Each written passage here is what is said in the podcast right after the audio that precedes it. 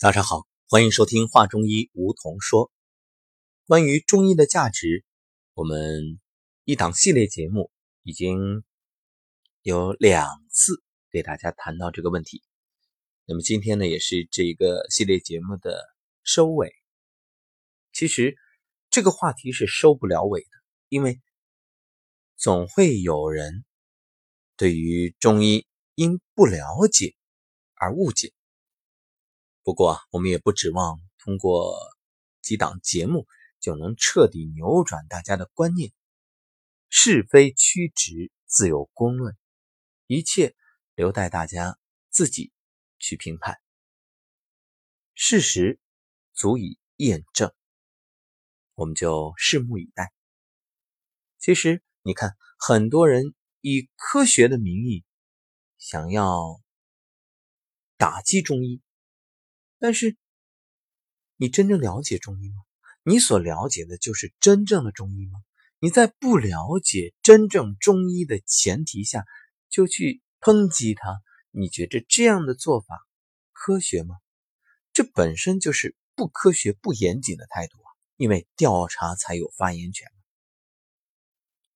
有没有发现，现在从西医的角度来讲，这个病的名字越来越多，还有很多什么？这综合症，那综合症，什么是综合症啊？就是说不清楚原因的表症类似的疾病，你连原因都没搞清楚，结果却给患者开药啊，却去做什么手术，还有一系列其他的治疗方法，你说这是负责任的态度吗？如果真是负责任的、严谨的科学态度，你就不能稀里糊涂的去开药，不能那么草率啊！结果呢？病人是药吃了很多，钱花了不少，效果别说效果，这没有副作用，没有恶果，就庆幸了。还有什么内分泌失调？你说这能算疾病的名称吗？那你内分泌失调到底是甲状腺分泌失调，还是脑垂体分泌失调呢？所以西医。中医他们有一个根本的区别，就是西医治的是病，而中医呢治的是人。西医治表治实，中医呢表里兼顾。我们可以举一个最简单的例子，比如这个失眠，从西医的治法就是安眠药啊，吃一片睡一晚，第二天呢照样失眠，不吃根本睡不着，甚至很多人长期对于安眠药有。依赖了之后，那没有安眠药，根本就是漫漫长夜，就是想一想都头痛，痛不欲生啊。那么长期吃的副作用呢，是最后再吃也没效果了，身体也垮了。那没有健康，就算你睡着了，有什么用呢？想一想，吃过安眠药的朋友。你睡醒了之后什么感觉？你真的通过睡眠补充了能量，提升了身体的素质，排毒、美容、养颜了吗？你的情绪好了吗？这纯属饮鸩止渴啊！要明白一个道理，失眠也好，疼痛也好，发炎、发热啊，这些症状都是身体在给我们信号。告诉我们哪儿哪儿病了，需要修补治疗了。西医可不管这些啊，发明一些所谓的安慰止痛剂，其实都只是暂时的麻痹，不仅对于治疗疾病没有帮助，反而呢让你陷入一种自我安慰的假象，以为这个病好了，所以这就等于。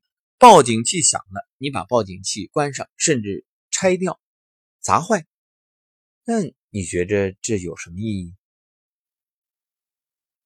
纯属自欺欺人。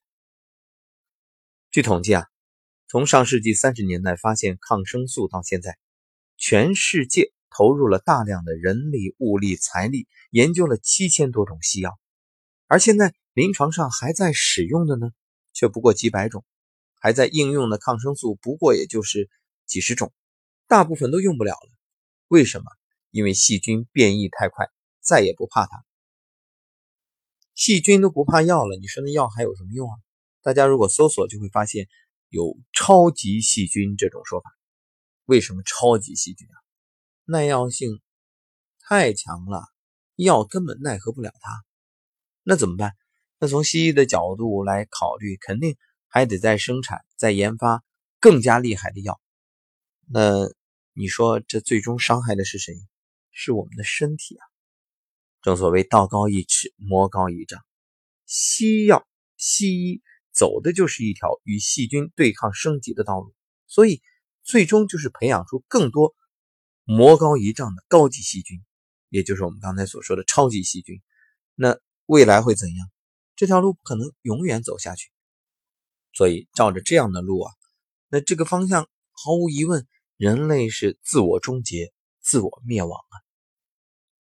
那么各位有没有想过，为什么几千年前的这种中医的思维模式，历经了这几千年的发展，还是依然有效？那中药还有用？为啥呀？其实很简单呀，因为中医的这个思想以和为贵，阴阳平衡，从来没想过去杀死谁，只要你不侵犯人体就行了。中医治病不是以毒杀毒，而是用药物的偏性调节身体的偏性，达到整体平衡，身体各方面处于和谐状态，病自然消弭。说到这儿，有人会问了：那你说中医那么好，那么神奇，为什么现在很多中药不治病，治不了病，就是吃下去吃不好，当然也吃不坏。啊就是如同鸡肋，为什么呀？因为现代中医的这些啊，有很多其实已经背离了中医的理念。比如用药，你说用现代西药的这种思维模式去规范中药，真的很可笑。我们举个例子啊，比如中药的附子啊，它是乌头的小根，是有毒的。那现代中国药典就规定了它的用量是三到十五克，那这有什么依据呢？这个依据说出来啊，真的很可笑。它是根据附子乌头碱的含量啊，可能他做过老鼠、兔子的实验得出这个结论，用西医的有效成分和安全剂量来确定。但是西药它是成药，西药用这个手段来检测啊，我们。姑且不去评论，我们可以理解。但中药呢？中药根据的是整个方子配伍，它讲的是君臣佐使来对应患者情况。你就其中一味药来讨论毒性，这根本就是不科学的。对我们用科学这个来形容，它本身就不科学。为什么？它本身，你说它一味药有毒性，但是放在一个方剂里。君臣佐使那么一配伍，它互相一平衡，没问题啊。很多人喜欢举一个例子来证明中药的这个不科学、不合理。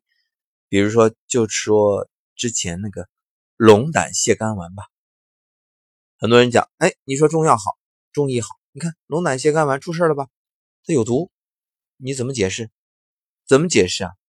那根本不是中医干的，它是部分制药企业为了追求利益，用关木通这味药来代替木通，听上去很像，但是差之毫厘，谬以千里，功效相近。那关木通是有毒的呀，在这里，它违背了用药的原理，是擅自的用一味相近的药。替代原本规定的成分，那出了问题，你说是中药的问题吗？是祖先的问题吗？这只能说是利益驱使，是现代人的心的问题。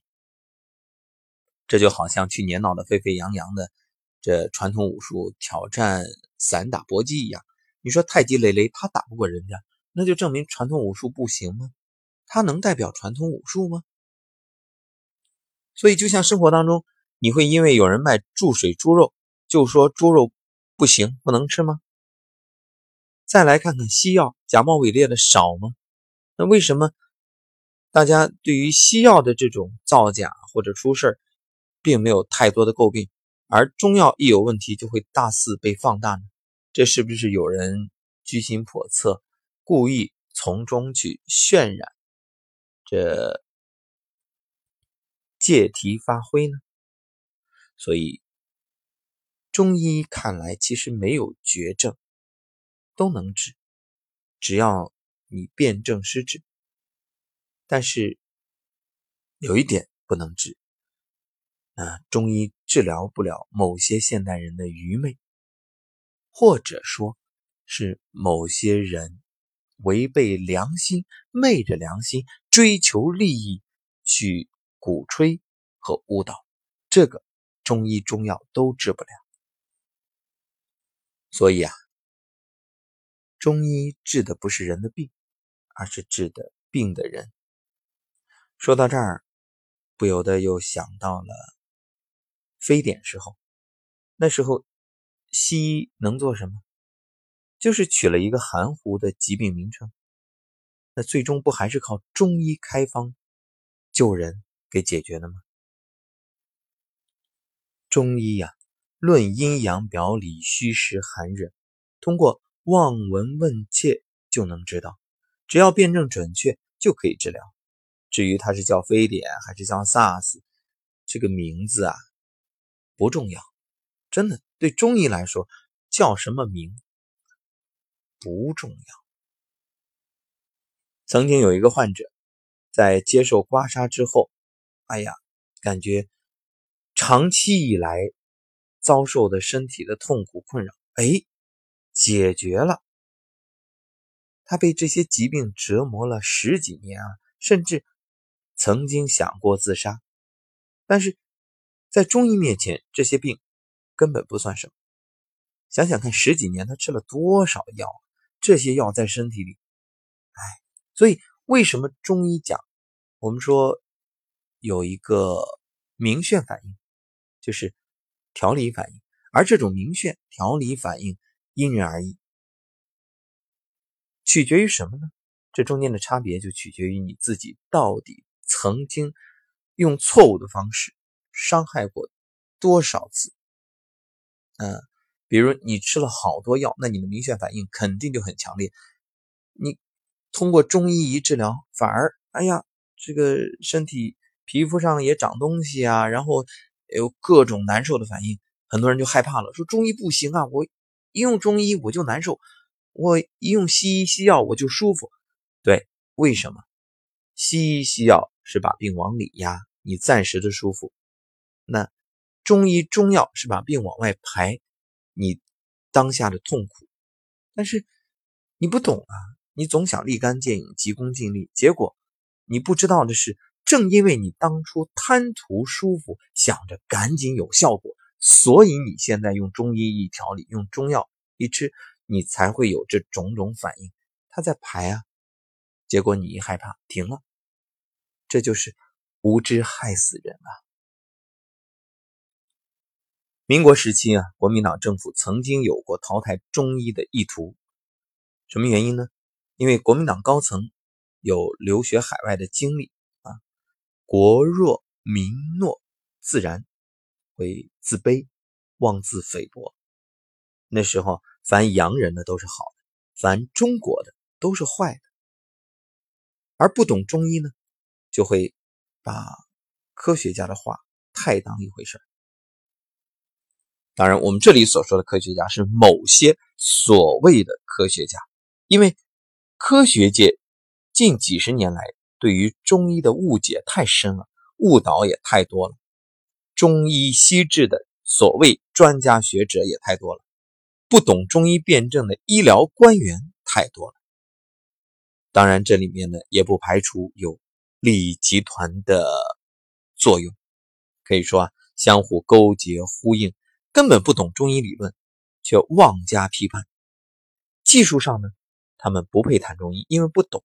但是他们掌握着话语权啊，所以就把民众一步步的引上了中医无用论。然后抹杀中医。想想看，那西医治坏的病人少吗？但是我们听到的呢，估计只是其中的一小部分。而中医呢，一旦治不好，马上就会有人大加渲染，到处宣扬。这到底是什么用心啊？自己不懂的东西就要把它消灭掉，来彻底掩盖自己的无知。不懂中医的某些学术官僚很乐意这样做，那利益集团也很乐意这样做。这肯定也不是科学的态度啊！但是遗憾的是，历史上不乏这样的学术权威。好，在这里强调一点，我们说是历史，那如有雷同，纯属巧合。当然，说了那么多，我想告诉你，中医真的很好，前提是真中医，不要被某些打着中医幌子的、想要赚昧心钱的不法分子给蒙蔽了。因为这样的医托也很多啊，比如你到正规医院去治疗，我们且不说这个治疗方案怎么样，能不能治好，你到那儿大厅一站，立刻有人围上来，然后神秘兮兮的给你说中医好啊。你跟我走，结果你稀里糊涂的被人牵着鼻子走啊！当然也是为了贪图便宜。到那儿之后，你买了一大堆中药回去吃啊，泡没用。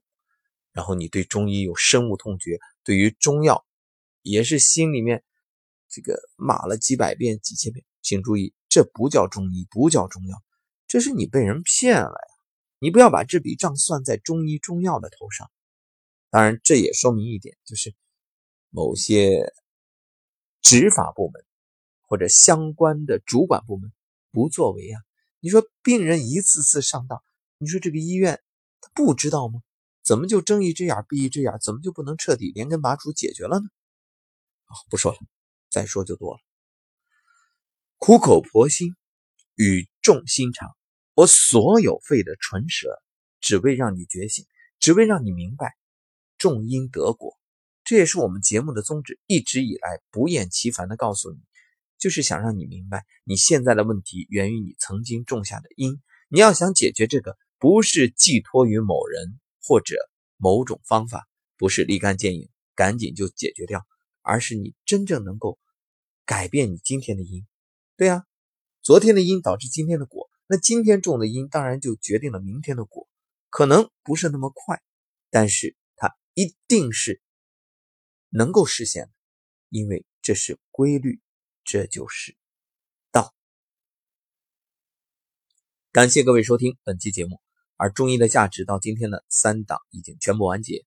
那明天将会给大家推出的是我们上古养生之道课堂上的学员的访谈，呃，欢迎大家到时收听。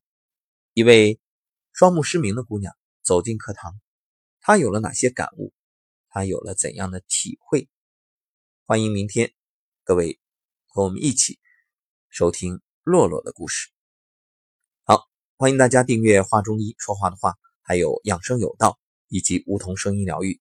每天节目当中与你分享，希望能够给到你帮助，让你的身体更健康，你的心灵更健康，你的生活更健康。我是吴桐。感谢收听，我们下期节目